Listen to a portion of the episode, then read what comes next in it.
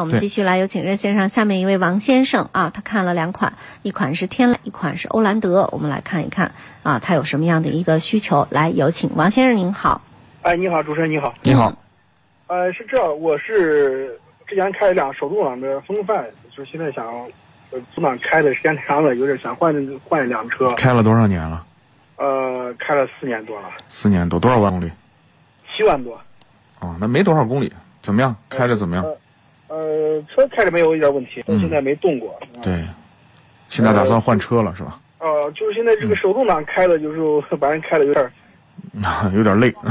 哦、对就是我想要当时如果自动挡的就不换，就是开下去。现在就是一个手动挡吧，开的确实有点儿有点儿有点嗯，累了，对想换个换个自动挡，换自动挡，一直关注这个天籁，然后天籁去四 S 店看了一下，就是它那个就是咱农村人说那个铁皮好像薄的跟纸一样，你手一一压呼噜呼噜的那种感觉。嗯，嗯、然后前一段时间朋友又推荐了一个，不是说欧蓝德新出的那个新款，嗯，啊，那个我感觉那两个对比那个价位，那个二点零的还是二点四的？？二点零的，二点零二的，点零的，嗯，哎对，二零都是自吸嘛，我感觉那两这两个车的价位是一样，但是一个是轿车，一个是越野。就是我也知道，整辆节目都知道这两个没办法比，但是我觉得这两个车就是，我也就是家用。你看这四年跑了七万公里，嗯，公里数大概也就是这样。就是说，这次如果把这个入手一个自动挡的话，就以后就是开上个七八年，就不打算换。对。那这两个车呢？首先，天籁呢，现在我们暂时不推荐呃，啊、不推荐的原因是天籁的最近的这个故障率很高，日产的整体的质量都在整体的下滑。啊，在它的主力车型里头，表现的投诉率现在呃不断的不断的在增加，所以呢，这个现在天籁呢，我们呢不推荐啊。然后呢，下来呢就是欧蓝德，欧蓝德这个车呢，说句实话，在这个级别里头，性价比还是不错啊。这个车呢，你可以考虑，可以考虑。对，可以考虑。啊、我那个这个车好像是这个新款欧蓝德，好像也是今年新一七年新出的。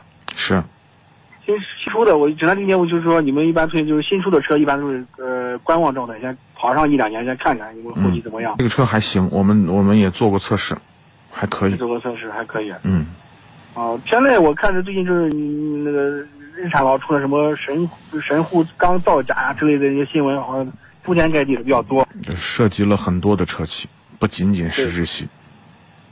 对对对对对，这个不用恐慌，没那么可怕。呃，那那就是那如果就是我是比较偏向于就是轿车，就是如果嗯在这个十范围的这个，呃，裸车这个十十六七万左右，你还能推荐哪一款？裸车十六七万，哎，对就是 B 级车的低配嘛。对，B 级车的低配，嗯，但是有些 B 级车的低配可能不好买，可能没有车。其实，在这个 D B 级车的低配里头，其实我还是比较推荐那个凯美瑞和雅阁的。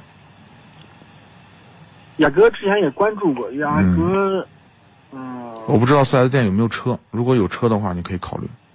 考虑一下雅阁。是，雅阁的油耗怎么样？人说是也，反正雅阁的油耗比较偏高，那就看你脚下怎么开了。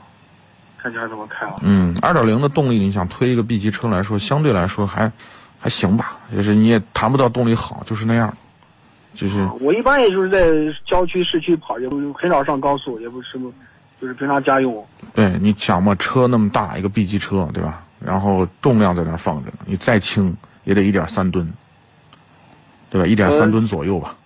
啊对对，前两天还看，我看现在是那个宝马和那个奔驰出那三缸车，你说那十不八要九买万，那不要那个买，不能买。嗯，不能买，我也感觉三缸，感觉感觉心里好像不太那个，是不能买。